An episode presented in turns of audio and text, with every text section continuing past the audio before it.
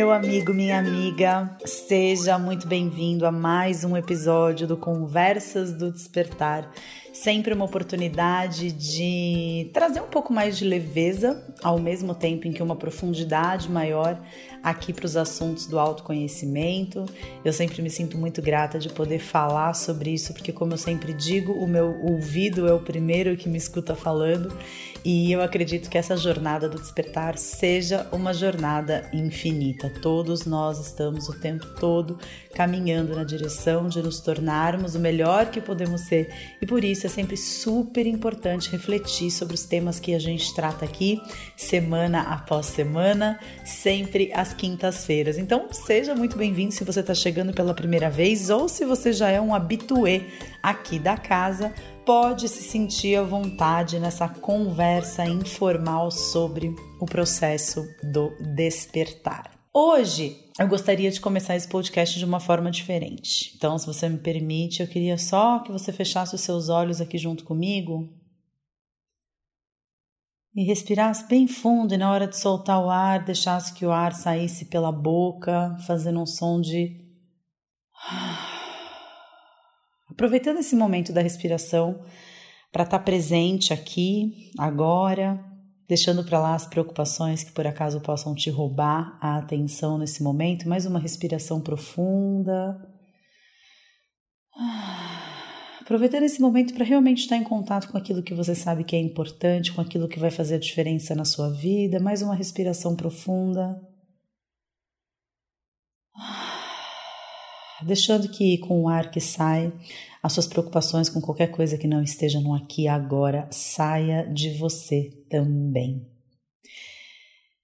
Ah, faz uma diferença começar desse outro lugar, né?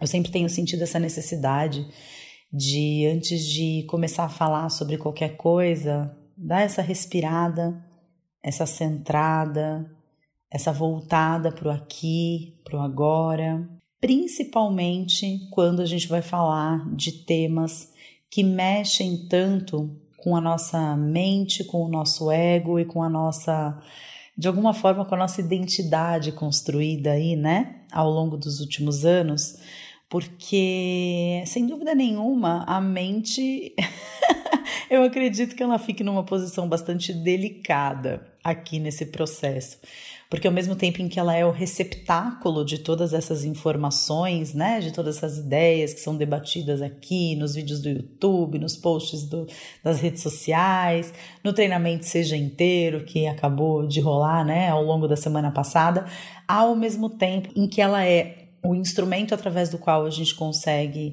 refletir e exercitar cada um desses conhecimentos, ao mesmo tempo ela é a grande desafiada, né? Ela que vai sendo colocada em xeque-mate a cada novo aprendizado, a cada novo conhecimento. Então, é, eu tenho descoberto essa necessidade assim em mim de todas as vezes que eu vou exteriorizar alguma ideia mental, seja num vídeo, seja numa postagem, seja num podcast. Ah, de dar essa centrada e sair um pouco da minha mente, habitar o meu coração, habitar a minha barriga, né? A gente tem esses três centros energéticos que os chineses chamam de uh, San Tantien, que são os três Tantien, são os três pontos energéticos do nosso corpo, né? O primeiro tantien, o tantien inferior, localizado mais ou menos três dedos abaixo do umbigo, três dedos para dentro do abdômen, que é o, o, centro da nossa energia física, da nossa sobrevivência, da sobrevivência do nosso corpo, da nossa vitalidade.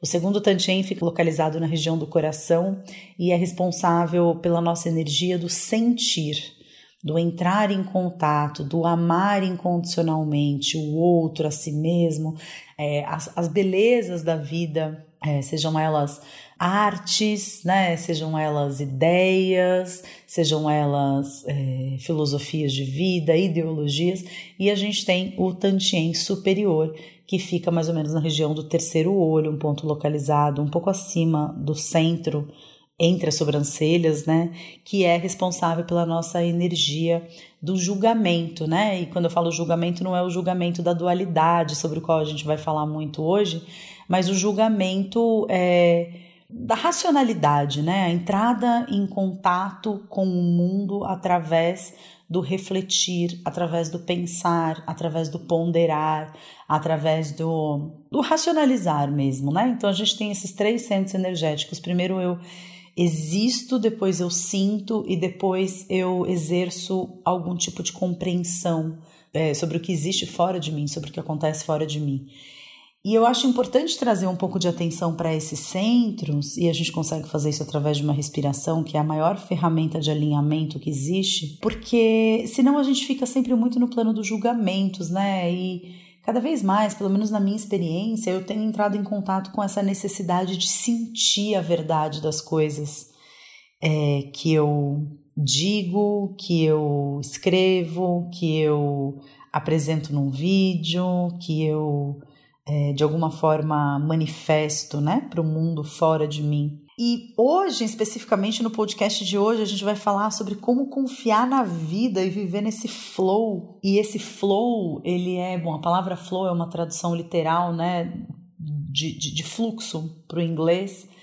Mas o flow, ele é mais do que simplesmente um fluxo, né? O flow, ele é uma força que te leva é, uma correnteza da vida regida pelas sincronicidades, pelos sinais, pelo caminho da naturalidade, como os taoístas diziam. Um caminho de facilidade, um caminho de é, espontaneidade, é um caminho que flui fácil, né? Então, o flow é como se fosse você observar o movimento de um rio, né? O rio ele não briga com o leito dele, ele não briga com o curso dele. O rio ele não reluta em seguir o seu curso. Ele simplesmente corre pelo seu leito e se de repente ele passa pelas raízes de uma árvore belíssima, ele desfruta daquele momento de entrega, de total mistura e simbiose com aquela árvore, e no momento em que chegou ao fim aquela história, ele simplesmente segue em frente. Se ele vê uma pedra chegando, obviamente vê entre aspas, né? Mas se tem uma pedra no caminho, ele não reluta em relação a essa pedra. Se ele pode passar por cima, ele passa, mas se o mais natural for simplesmente ele contornar essa pedra e seguir adiante, ele simplesmente segue. E se caiu uma árvore no meio do caminho, e ele precisar ficar represado durante algum tempo, ele também se entrega àquele represamento e no momento em que ele ganha fluxo, ele simplesmente passa por cima da árvore e a árvore não é mais um obstáculo, não é mais um problema para ele. E se ele tem que se transformar em cachoeira, ele se transforma em cachoeira sem medo nenhum do que vem em seguida, porque o rio, ele sabe que o destino final dele é o oceano, né? E eu acho essa metáfora do rio a coisa mais bonita, assim, na qual a gente pode se inspirar para seguir a nossa vida, que é o, o, oposto da necessidade de controle, que foi justamente o tema do vídeo do YouTube da semana passada. Então eu vou deixar o link aqui embaixo, né, nas descrições desse podcast. Se você quiser assistir esse vídeo, é muito interessante porque eu relaciono essa necessidade de controle com dois outros comportamentos extremamente comuns da nossa realidade. Eu me identifico totalmente com eles e acredito que você também se identifique em algum grau, que é a necessidade de entender tudo o que está acontecendo e de ter sempre razão. Então, é, esse vídeo foi muito interessante de gravar, porque durante o vídeo, na verdade, veio me vindo muita coisa do que a gente vai conversar aqui hoje. É, então, o tema do podcast de hoje tem a ver com essa confiança na vida e por que é tão difícil a gente se entregar a esse movimento da naturalidade que rege princípio de todas as coisas, né? Se a gente observa a natureza, ela simplesmente se entrega. O outono, a árvore simplesmente entrega suas folhas para o solo, porque existe ali uma sabedoria ancestral, uma sabedoria, é, uma espécie de uma de um consciente coletivo, não é nem o inconsciente, mas uma espécie de, de uma consciência coletiva em que existe ali aquela memória. Ah, epigenética, eu não sei, de que aquela esse movimento de entregar as folhas para o solo é fundamental para que possa acontecer a próxima primavera. E a gente se perde tanto, né, tentando controlar as situações, tentando controlar. E eu posso falar especificamente sobre isso porque eu sou a rainha do controle. Esse tema ele veio super naturalmente quando a gente estava conversando na semana passada sobre medo de ser feliz. Tem muito a ver, eu acho, com o medo, né, de se entregar à vida, de se frustrar, né? Pelo menos na minha própria experiência eu vejo isso. É, a minha história do meu medo de ser feliz, e se você não escutou esse podcast, eu recomendo que você escute. Também vou deixar o link dele aqui embaixo para você acessar, se você tiver interesse, se você se identificar com isso, né? Medo de ser feliz. O meu medo de ser feliz tem muito a ver com me entregar à vida é, e me frustrar de alguma forma pela vida vir e arrancar de mim aquilo que eu mais amo e aquilo que eu mais quero viver. É como se eu precisasse o tempo todo de uma garantia da vida à minha volta para é, conseguir amar, para conseguir desfrutar, para conseguir celebrar a existência. Eu só posso comemorar se eu tiver certeza, né? E é uma, um exercício constante para mim sair dessa posição de abdômen contraído, sempre esperando uma porrada, para viver o oposto, que é exatamente esse estado de confiança na vida e de entrega à existência. Porque eu cada vez mais vejo que o caminho da felicidade, o caminho da plenitude, o caminho da, da, da abundância, ele é um caminho no qual a gente sai da mente.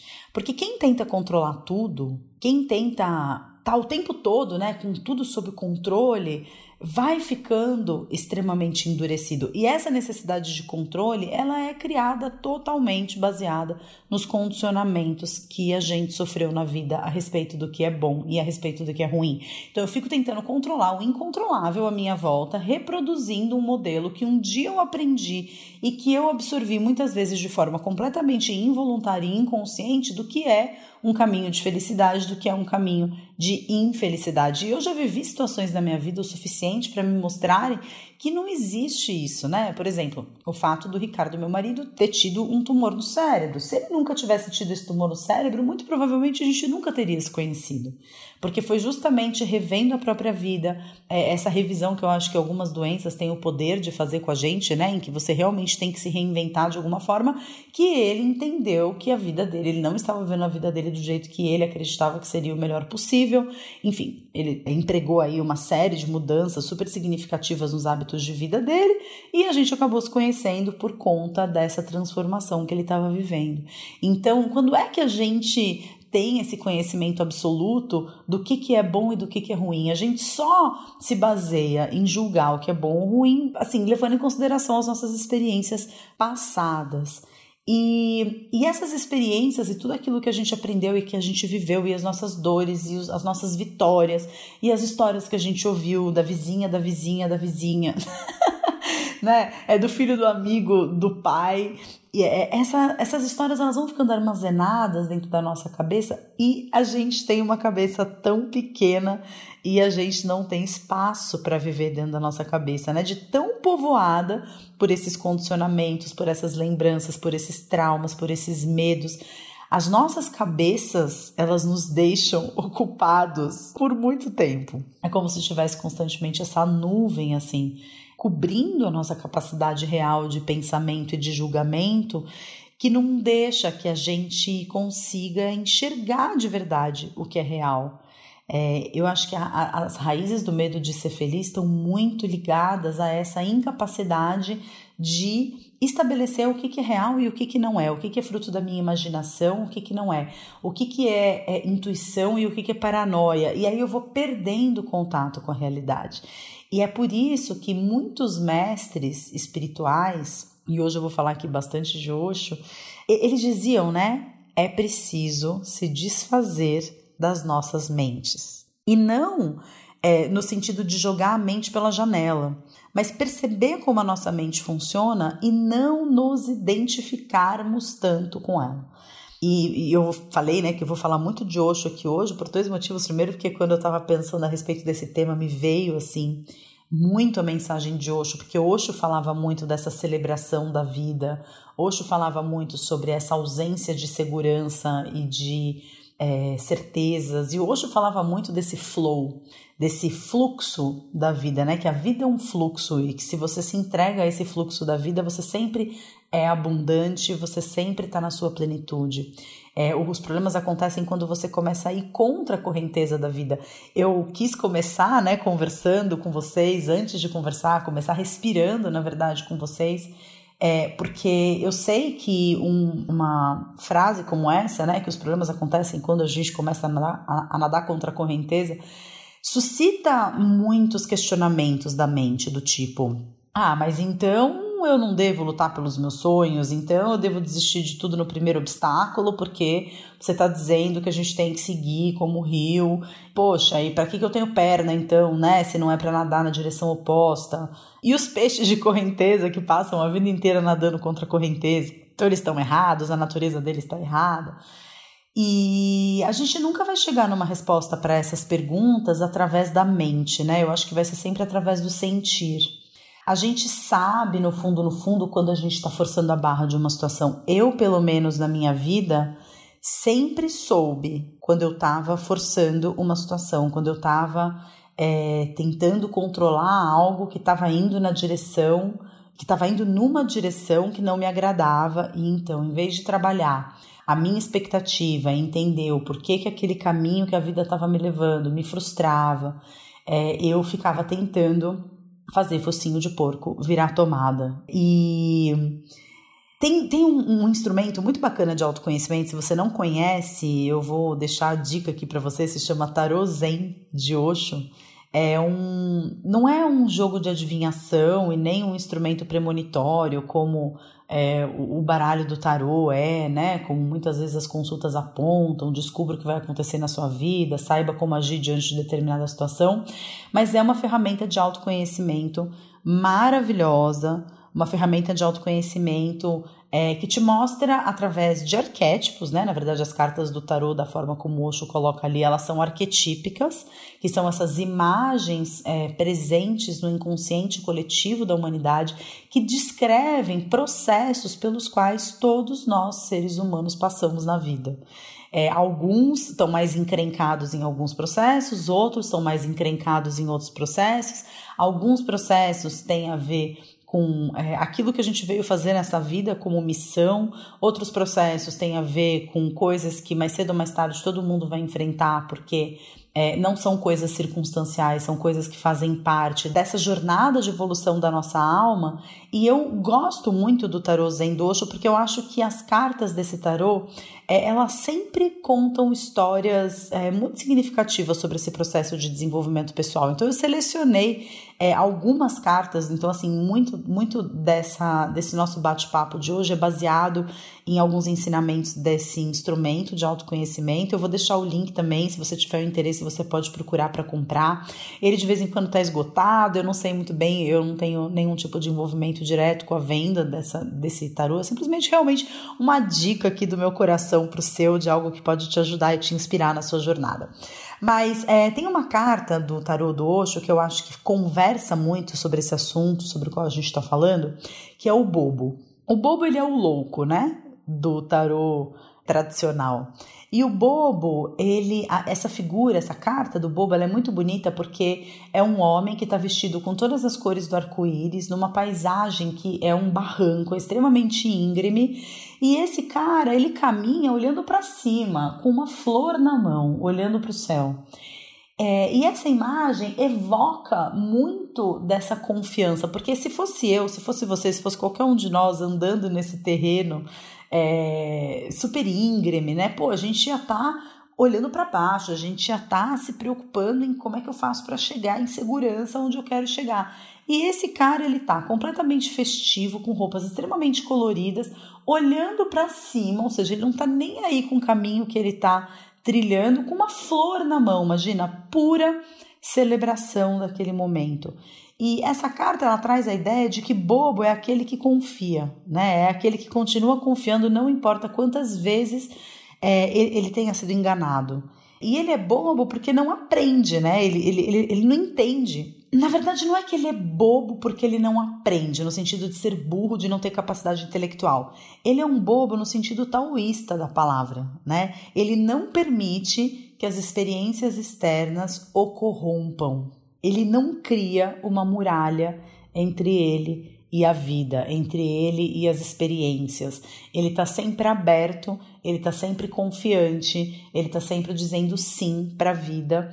E a coisa mais linda que eu acho que existe nessa carta é essa ideia de que é, não importa quantas vezes ele seja enganado, ele não permite que o meio externo, que o mundo externo, que as outras pessoas o corrompam é, na, na sua visão de mundo. E eu acho isso tão lindo assim e tão difícil. Mas é tão lindo, porque eu lembro, é, teve um livro muito interessante que eu li uma época na minha vida, que de vez em quando vira e mexe eu vou lá dar uma bisoiada. É um livro que se chama Limite Zero, de um autor norte-americano chamado Joe Vitale, em que ele fala sobre a técnica de purificação energética chamada Oponopono, que provavelmente você já deve ter ouvido falar, é, que limpa os nossos registros mentais através do mantra Eu te amo, me perdoe, sinto muito, sou grato. É, então, é, eu quando estava pensando sobre essa questão do bobo, me veio muito o livro do Joe Vitale, porque isso é uma coisa muito importante que a gente deve fazer, limpar constantemente a nossa mente. É, muito da gente viver nesse estado de apreensão, dessa necessidade de controle, de estar tá sempre esperando que, é, é, enfim, que alguma coisa aconteça para roubar a nossa felicidade, a gente deixando de dizer sim para a vida, porque a gente fica enrijecido nessa ideia que a gente faz de felicidade, a gente fica, a gente fica é, preso nessa imagem que a gente criou em algum momento da nossa vida de como as coisas deveriam ser, de como as coisas não deveriam ser. É, eu acho que fazer essa limpeza, essa constante reatualização, mas deixa eu olhar a minha volta, quais são os fatos? Eu tenho motivos para acreditar que isso esteja acontecendo nesse momento? Né? É, ou eu tenho motivos para achar que está tudo bem que esse pensamento que eu tive foi só um pensamento porque eu tenho muito medo que isso aconteça, porque eu vi uma postagem numa rede social que me fez pensar nisso, né? E aí eu começo a é, destrinchar, eu começo a, a, meio que separar o joio do trigo, né? Aquilo que pode ser verdade daquilo que a minha mente está criando, baseada em lixo mental, baseada em condicionamento, criando é, de um espaço no qual eu mesma não caibo, né? Porque são muitas vozes falando ao mesmo tempo dentro de mim. E eu acho que essa limpeza, seja através do Ponopono, seja através de Theta Healing, que é uma ferramenta também que eu sei que muitas pessoas têm. É, eu, eu, não tenho muito conhecimento sobre Theta Healing, mas é uma ferramenta que, sem dúvida nenhuma, tem ajudado muitas pessoas e muitas pessoas se referem a Theta Healing como a ferramenta de cura definitiva dessas crenças e de padrões. É, eu, eu ainda vou estudar o Theta Healing no momento mais adequado. Mas a verdade é que, assim, é, de qualquer forma, morrer para o passado e estar presente no aqui e agora, como se a gente fosse um bebê que acabou de nascer, né? Mesmo que a gente seja trapaceado, estar aqui no agora e nesse flow da vida é dizer sim e abrir o peito em direção ao desconhecido. É não permitir que as circunstâncias à nossa volta nos corrompam, né? E quando a gente assume essa postura de eu vou, eu, eu vou ter esse estado de confiança, é, eu vou acreditar que primordialmente as pessoas que existem na minha vida elas desejam o meu bem. Eu vou internamente é, acreditar que eu sou merecedora das bênçãos que o universo tem para mim, que eu sou merecedora de coisas boas e o que acontecer do lado de fora, eu não vou permitir que isso me distraia da minha verdade e daquilo que eu acredito. Cara, isso é um processo de integração de alma. Eu acredito. na minha visão das coisas. É muito difícil viver dessa forma. Inclusive, assim, eu acho que se eu pudesse resumir sobre o que que se trata o Portal Despertar, que é essa ferramenta online, que inclusive estamos com as portas abertas, a gente só recebe novos assinantes duas vezes por ano. Então, se você sentir seu coração ser tocado por alguma coisa, é, essa mosquinha do autoconhecimento já tiver te picado e você tiver a fim de dar o próximo passo na sua jornada, eu te convido para conhecer o Portal Despertar. É, você digita despertar.club, né? C-L-U-B, despertar.club e você vai conhecer o Portal Despertar. É, eu acho que se eu pudesse resumir tudo que ao que eu me proponho com o Portal Despertar, é, se eu pudesse resumir em uma única frase, seria adquirir ferramentas e habilidades para fluir com a vida. Eu acho que esse é o resumo absoluto. Eu acho que esse é o resumo, na verdade, do meu trabalho como um todo. É você se permitir fluir com o que quer que esteja acontecendo dentro de você e fora de você. Porque a verdade é que todos nós somos é, escravos das experiências e das dores do, do nosso passado. Mas o momento presente é, é, sempre aqui, é sempre agora e é sempre um convite para a gente nascer de novo. Né? É um convite para a gente enxergar a vida em todas as suas dimensões, é um convite para a gente perceber que o claro e o escuro, o fácil e o difícil, eles são absolutamente necessários, né? Tanto claro quanto o escuro, tanto fácil quanto difícil, é são absolutamente necessários porque a vida ela é muito mais a forma como a gente olha para o mundo do que como o mundo se apresenta de fato. Aquela frase, né? É, a vida é a regrinha dos 10, 90. É 10% o que me acontece e 90% a forma como eu escolho reagir a isso. E a vida, eu acredito que estar nesse flow é um movimento de permissão para que todas as cores da vida nos penetrem, né? Sejam elas cores é, agradáveis, sejam elas cores é, tristes, sejam elas. Por exemplo, o controle é uma dessas cores. É, é, bom poder controlar o que acontece. Eu, inclusive, eu acho que uma das coisas que mais permitiram a sobrevivência do homem sobre a Terra foi justamente poder controlar a agricultura, por exemplo. Né? Então, entender os mecanismos da natureza, é, conseguir prever quando que é a época de plantar, conseguir ler esses sinais da natureza, não, então agora é hora de colher, é, como se preparar para o que vinha, saber que vinha um inverno depois de um outono, pô, conseguir prever as estações do ano, as fases da lua, a tábua das marés, é uma das cores da nossa vida. Se a nossa vida fosse uma paleta de cores, o controlar o que acontece é uma dessas cores. O problema acontece quando a gente leva esse controle para tudo na vida e não descansa. Ou como diz Osho, né? Quando a gente coloca o controle para presidir as nossas vidas. Aí é que a gente termina totalmente enrijecido e totalmente sem movimento. Porque a verdade é que pessoas controladoras são pessoas que se controlam muito. Elas são pessoas muito nervosas, né? São pessoas que não seria exagero a gente pensar em pessoas muito controladoras como bombas relógio. Porque a verdade é que nesse processo de tentar controlar o que acontece do lado de fora, elas não estão olhando para o que existe dentro delas. Elas não estão olhando para o tumulto que está escondido dentro da vida delas. Elas estão sempre nervosas porque elas estão sempre esperando uma porrada da vida. E aí eu vou entrar um pouco, né, na experiência que eu tive como psicoterapeuta, né, porque eu sou formada em psicologia, atendi durante 15 anos no meu consultório em processos de psicoterapia. É, enfim, esse foi o meu trabalho durante 15 anos, né? Antes de começar a me dedicar a compartilhar conteúdos relacionados à educação emocional através da internet, a experiência que eu tive observando processos dessas pessoas é que pessoas extremamente controladoras, A, são pessoas extremamente autocontroladas, B, e são pessoas que vão buscar alguma forma compensatória de expressar esse descontrole. C. Então, assim, é como se fosse uma fórmula, né? Quanto mais você tenta controlar o mundo à sua volta, mais significa que você está se controlando ou tentando se controlar. E mais isso significa que você, mais cedo ou mais tarde, você vai ter um comportamento que expresse esse descontrole. Por exemplo, é, para algumas pessoas pode ser droga, para outras pessoas pode ser jogo. A minha forma de escape era a comida. O meu descontrole alimentar expressava a tentativa absurda que eu tinha de me controlar em todas as áreas da minha vida.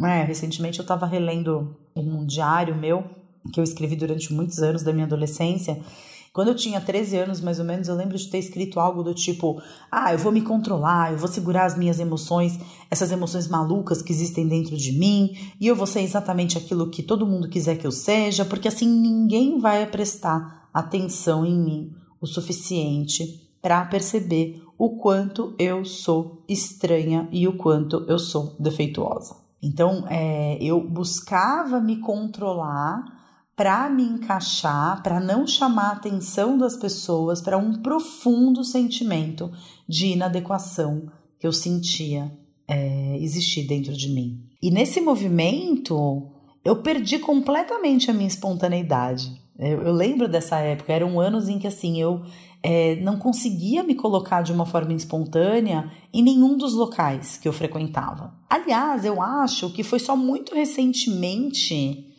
que eu comecei a me soltar mais, assim. Eu acho que até mesmo no começo, quando eu comecei a gravar os vídeos para o YouTube, eu tinha essa coisa de, de, querer ser aquilo que eu achava que as pessoas iam gostar é, se eu fosse. É, então, é, eu, eu, eu, lembro de em alguns momentos, assim, é, dessa jornada de YouTube, gravar um vídeo que não tinha tantos likes ou não tinha tanta visualização e pensar, putz, então esse é um tema sobre o qual eu não vou falar, que eu acho que isso. Na verdade, hoje em dia isso é muito comum dentro do marketing digital. Na época não existia marketing digital no Brasil. Estou falando de 2012, quando eu comecei a compartilhar conteúdo na internet. Não existia, né, estratégias de marketing, gatilhos mentais e todo mundo falando como você deve se comunicar com a sua audiência se você quiser crescer o número dos seus seguidores. E instintivamente, por uma insegurança minha, eu tinha esses comportamentos em alguns momentos, né? Então, eu gravava um vídeo que não tinha lá lá uma repercussão assim tão grande, então eu naturalmente pensava, não, eu não vou falar sobre esse assunto, porque esse é um assunto que não está agradando as pessoas, né? É, e eu demorei algum tempo para conseguir me libertar um pouco disso e falar sobre aquilo que eu acredito que seja a minha verdade, independentemente se isso vai agradar as pessoas ou não. E eu acho que isso tem a ver muito com essa história de não permitir que o meio externo te corrompa da carta do bobo, né? Então, assim, eu vou viver a minha verdade, independentemente se isso significa que eu estou num precipício prestes a rolar esse precipício e cair lá embaixo num ninho de cobra, eu vou viver a vida do jeito que eu acho que eu devo viver, que é olhando para cima com uma rosa na mão. eu acho que esse é um aprendizado muito bonito para todos nós. E eu acredito, né, que assim, quando a gente se, se desconecta de alguma forma é, de quem a gente é, a gente vai para esse efeito colateral é, que é querer entender tudo o que acontece, né? Que eu acho que é só uma forma diferente de tentar controlar as coisas. Por exemplo, eu já comentei aqui num podcast, não vou lembrar agora o número dele, mas foi um podcast sobre relacionamentos tóxicos, né? É, e nesse podcast eu contei como eu tomei um pé na bunda absurdo do cara que eu mais amava, mais tinha amado na vida até aquela época. Isso foi no ano de 2008 é um cara que, enfim, em função de um relacionamento que eu mudei para uma outra cidade para viver essa história, achando que tinha achado o homem da minha vida, e alguns meses depois de eu ter mudado para outra cidade, ter largado absolutamente tudo, eu tomei aquele pé na bunda maravilhoso e eu fiquei muito tempo amarrada naquela situação. Eu arrisco dizer pelo menos uns três anos amarrada naquela situação porque eu precisava entender o que tinha acontecido. É, eu não conseguia entender o que, que, tinha acontecido de errado, no que, que eu tinha errado.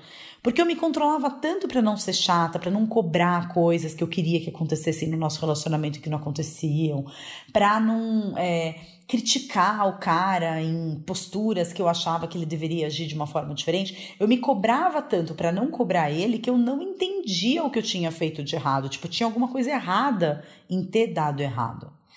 E foi só uns três anos depois, quando a gente retomou o contato e a gente teve uma conversa é, pelo telefone que durou duas horas e meia, assim, que esse nó foi se desfazendo dentro de mim, é, é, foi se desfazendo dentro de mim, e eu realmente fui compreendendo num nível muito mais do sentir que aquela não era a pessoa certa para mim. Não dependia do que eu tinha feito de certo ou de errado. Simplesmente não era algo que eu tinha que viver. Não era algo do qual eu me beneficiaria se a coisa tivesse ido para frente. E eu acho que isso também é uma característica do flow, né? Quando você entende sem ser através da mente, porque o mundo do entendimento da mente sempre vai jogar a gente numa lógica dual, em que uma coisa está certa ou errada. E eu acredito que essa busca que eu tenho em comum aqui com vocês e que a gente está aqui porque a gente acredita que a gente possa ser melhor e a gente acredita que a gente possa ter uma vida mais feliz, esse, esse novo homem, né? É, que eu quero ser, né? Esse novo ser humano que eu quero ser e que eu acredito que você também queira ser, é, é um homem que é além do dual, né? É um ser humano que compreende que uma coisa ela não, ela não precisa estar certa ou errada, às vezes ela pode ser certa e errada, dependendo do ponto de vista. Absolutamente nada é absoluto. Mas a verdade é que todos nós temos essa divisão interna, essa cisão é uma condição absolutamente natural do homem e é essa cisão interna que a gente trabalhou recentemente no treinamento Seja Inteiro, essa cisão entre luz e sombra que leva à maioria dos transtornos mentais e das doenças emocionais que existem. Né? Então, por exemplo, durante anos eu atendi no meu consultório uma senhora que ela era portadora de transtorno obsessivo compulsivo, TOC, e as nossas sessões elas tinham 50 minutos de duração, mas a gente começava a conversar de fato, mesmo quando já tínhamos passado 20 minutos, porque ela invariavelmente ela chegava atrasada porque ela não conseguia subir de elevador, ela tinha que subir de escada, e se de repente ela subia de escada de um jeito que dentro da cabeça dela ela tinha feito errado, ela precisava descer até o térreo de novo e subir do térreo até o décimo é, terceiro andar, onde ficava o meu consultório, e isso, assim, algumas vezes, né, duas ou três vezes é, em algumas ocasiões. E aí ela entrava na sala e tinha o jeito certo dela andar em direção ao sofá. Se ela andasse do jeito errado, aquilo significa que a gente não teria uma boa sessão, aí era melhor até ela ir embora. E aí ela tinha o jeito certo de arrumar as almofadas. Então, assim, Imagina, né? Eu acho que as pessoas que são portadoras de transtorno obsessivo compulsivo, eu acho que talvez elas sejam a, o, o estereótipo mais é, concreto dessa lógica dual na qual todos nós vivemos, só que a gente vive num aspecto simbólico. Os portadores de toque, eles vivem isso num aspecto absolutamente concreto. Existe um jeito certo de viver a vida e um jeito errado, e se eu fizer do jeito errado, alguma coisa ruim vai acontecer comigo. Todos nós temos esse delírio, né? Mas a gente fica muito nas nuances de cinza entre o preto e o branco.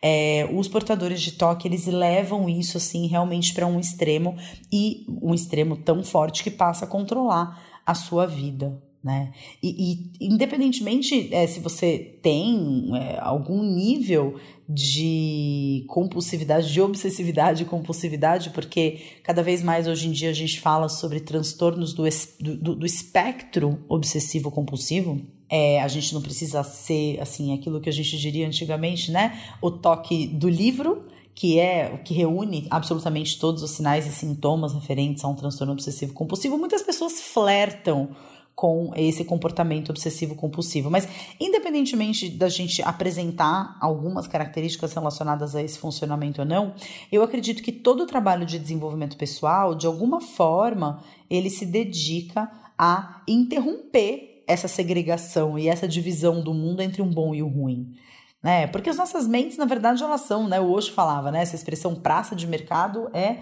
o Osho que, que se referia, né? As nossas mentes dessa forma. Porque assim que a gente faz alguma coisa, é, a gente faz alguma coisa, a gente diz sim para uma situação, absolutamente no mesmo instante a nossa mente vem e joga o e se, que é o não, né? Então, eu decido que eu vou virar para a direita. Aí vem a mente e fala: "Mas e se eu virasse para a esquerda?" Ou seja, eu digo sim para a direita, mas a minha mente automaticamente me manda o não para a direita. E isso faz com que a gente viva a vida de uma forma muito pesada. O homem que vive na mente através do conhecimento e da consciência mental se torna pesado. É, quando eu falo consciência mental, a mente que está inconsciente, porque existe uma forma de você viver com a sua mente consciente. Eu acho que aí essas pessoas se tornam mais leves. É... Então, assim, por exemplo, né? É, eu posso usar a minha mente para sair da dualidade, ou eu posso estar tá absolutamente inconsciente, é, à mercê da minha mente, à mercê dos julgamentos que ela faz, à mercê é, do, das críticas que a minha mente estabelece. E quanto mais ideias, prestem muita atenção nisso que eu vou te falar agora, porque quanto mais ideias a gente tem a respeito de como a gente deveria ser, né? Quanto mais rígida e quanto mais fixa é essa ideia de como as coisas deveriam acontecer, como eu deveria estar vivendo a minha vida, como eu deveria me portar, como eu deveria agir, como eu deveria me relacionar com as pessoas, mais pesada é a armadura que a gente veste para viver no momento presente, porque cada uma dessas expectativas mentais a respeito de como as coisas deveriam ser é uma defesa. É uma defesa contra a incerteza. É uma defesa contra ah, contra essa certeza. É, é uma, é uma defesa contra a certeza de que eu não sou capaz de lidar com aquilo que acontecer na minha vida fora do que a minha mente imagina como possível, como plausível. E o homem verdadeiro, ele age de maneira espontânea. É, o homem verdadeiro, ele enxerga em cada oportunidade é, a situação perfeita para ele ser total. E eu acho que esse, essa expressão também é muito bonita porque é, eu cada vez mais eu tenho tentado aplicar isso na minha vida, por mais desafiador e difícil que seja, de tudo aquilo que eu vivo na minha vida, naquele momento, é como se aquilo fosse a única coisa que existe. É, por exemplo, uma das coisas que tem me ajudado bastante é, por exemplo, quando eu me sento para trabalhar na frente do meu computador, eu tiro completamente o celular do campo de visão. Eu tenho uma gaveta na minha mesa, eu coloco o celular lá dentro e eu só vou tirar o celular de lá. É, obviamente, né? Se ele não tocar antes, bem que o meu celular ele tá mais tempo no silencioso do que qualquer outra coisa, mas eu só vou tirar o celular de lá é, se eu precisar realmente usar o celular para que ele não seja um ladrão de vida, né? O WhatsApp, por exemplo, eu só vejo o meu WhatsApp em momentos específicos do meu dia. Tirando, evidentemente, momentos em que você está muito, enfim, atolado de trabalho, tem muita coisa acontecendo, obviamente, né? Mas o que eu tenho percebido é que eu não estou entregue ao que eu estou fazendo quando eu estou fazendo 20 coisas ao mesmo tempo quando eu tô sentada na frente do meu computador com meu celular na mão, 30 abas abertas no meu navegador e de repente eu viro e falo, nossa, o que, que eu ia fazer mesmo? E vem aquele branco. Eu tô completamente perdida, uma sensação de cachorro correndo atrás do próprio rabo. O que, que eu ia fazer agora? Então, é, essa é uma dica de ouro que eu tenho para pessoas controladoras. Faça uma coisa por vez. E procure perceber quando que você não está sendo total naquilo que você está fazendo. Porque sempre que você está na sua cabeça, você não está sendo total. Claro, não estou falando, por exemplo, se você está super concentrado, estudando alguma coisa, ou se você está numa reunião de trabalho, claro que você está atuando a partir da sua cabeça. Mas como eu falei, existem formas diferentes de se estar na cabeça, né? Existe uma forma de estar na cabeça com consciência ou uma forma de estar na, na, na, cabeça com inconsciência. A meditação, por exemplo, ela te ensina a estar na cabeça com consciência, tendo fluência no funcionamento dos seus pensamentos, ganhando familiaridade com os mecanismos mentais que você aciona diante de determinadas situações, né? E existe como você está dentro da sua cabeça com inconsciência, à mercê dos seus pensamentos, de galho em galho, de julgamento em julgamento, né? E quando a gente está com consciência, a gente faz o quê? A gente lida com os fatos. Quais são os fatos? Né? Você tem a real necessidade de achar que isso ou aquilo vão acontecer, que tal problema vai acontecer de tal jeito e a única forma do mundo não acabar é você estar tá no controle absoluto das situações. Porque cura, para mim, essa frase é linda. Cura é ter consciência das suas feridas. Cura, para mim, não é você não ter ferida, mas cura é você ter consciência cada vez mais do seu inconsciente, cada vez mais das suas feridas, cada vez mais dos seus condicionamentos, cada vez mais do seu padrão de funcionamento mental, cada vez com mais familiaridade sobre como sua mente se comporta diante de X, Y ou Z situação. Quanto menos a gente estiver presente na nossa cabeça, mais a gente vai estar presente nas nossas raízes, né? Nas raízes da nossa árvore, que são o nosso corpo físico e que são o nosso corpo energético. A mente é um dos nossos corpos. A mente, ela é uma das facetas do nosso diamante multifacetado. A mente, ela tem uma função, mas existe também um corpo emocional, existe um corpo energético e existe um corpo físico. E se eu alimento só a minha mente, que é o que eu faço quando eu tô na necessidade de controle, quando eu tô na necessidade de saber tudo que vai acontecer, porque só assim para eu conseguir me sentir seguro, para eu conseguir me sentir bem dentro da minha vida, para eu conseguir me sentir, é, para eu conseguir sentir autoconfiança, eu preciso saber de tudo que vai acontecer à minha volta. Isso não é autoconfiança, isso não é autoestima. Isso é necessidade de controle, isso é insegurança, isso é baixa autoestima. Eu acho que um dos maiores benefícios, acredito eu, que o Portal Despertar oferece né, para os assinantes, para a galera que se propõe a seguir nessa jornada cada vez mais consciente das suas feridas e, portanto, mais curado, é, é justamente a oportunidade de você alimentar todos os seus corpos. Então, é, tem aula de yoga, tem prática de ticum, tem é, conteúdo sobre alimentação, tem receitas deliciosas e super saudáveis para aumentar a vibração energética do seu corpo, tem conteúdos relacionados a todos os temas do autoconhecimento e tem meditação, tem mentalização com mantra, com cores, porque eu, eu acredito que a única forma da gente ser feliz na nossa vida é a gente sair da cabeça e entrar no ser total. E assim, antes de me despedir de você, né, eu queria ler um pequeno trecho aqui é, de uma das cartas do tarô Zen do Osho que se chama Confiança, que é a coisa mais linda a carta, né? Porque é uma pessoa naquela postura de quem salta de paraquedas com os braços abertos em queda livre, só que sem paraquedas nas costas, né? E um céu assim acima dessa pessoa, um céu azul, é, e ele vai lentamente se transformando num tom é, rosado. É, então, essa imagem meio que meio nebulosa de um azul que se transforma é, num rosa, e a carta diz assim: Não desperdice a sua vida com aquilo que lhe vai ser tirado. Confie na vida. Se você confiar, só então será capaz de abandonar o seu conhecimento. Só então poderá colocar de lado a sua mente. E com a confiança, algo imenso tem início. Essa vida deixa de ser uma vida comum, torna-se plena de Deus, transbordante. Quando o coração se torna inocente e as paredes desaparecem, você fica ligado ao infinito. E você não terá sido enganado, não existirá nada que lhe possa ser tomado. Aquilo que pode ser tirado de você não vale a pena guardar.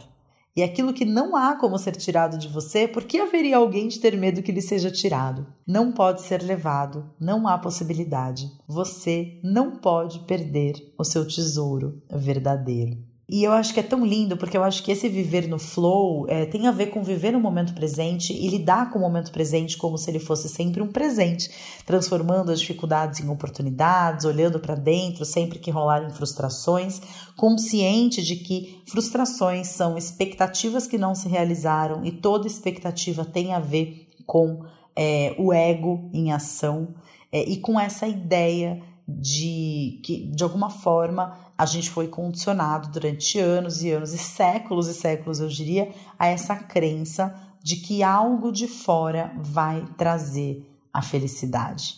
Eu acho que a verdadeira autoconfiança, a verdadeira autoestima, o verdadeiro amor próprio, ele vem quando a gente entende que a minha felicidade, a minha alegria, ela vai ter que vir de algo de dentro, vai ser de um ressignificar o que acontece do lado de fora. E é exatamente sobre isso que a gente vai falar no podcast da semana que vem. Então, eu te agradeço demais a companhia até agora. Não deixe de fazer um review desse podcast na ferramenta onde você o escuta. O seu feedback é sempre muito importante para mim. E não deixe também de verificar os links que eu sugiro aqui na descrição desse podcast. Você vai encontrar muita coisa boa por lá. Te agradeço demais a companhia. A gente se vê na semana que vem. Então, não deixe de compartilhar esse podcast com alguém que você acha que possa se beneficiar desse conteúdo. E eu espero que você tenha uma semana muito abençoada, com muita paz, tranquilidade e consciência. A gente se vê na semana que vem. Tchau, tchau!